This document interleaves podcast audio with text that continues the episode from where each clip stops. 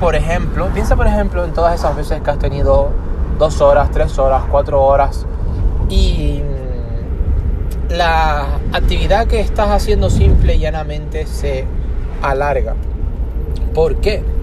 Precisamente porque al tener bajos niveles de energía, tus niveles de concentración son diferentes. Tu disciplina es diferente. Incluso tu enfoque es diferente. Incluso tus pensamientos, ¿sí?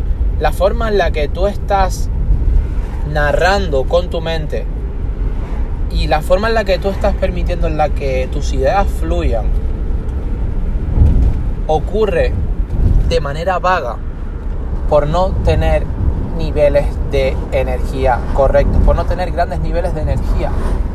Piensa en todas esas personas exitosas que puedas conocer, sea de cerca o, en la distancia, todas tienen algo en común y es que emanan grandes niveles de energía.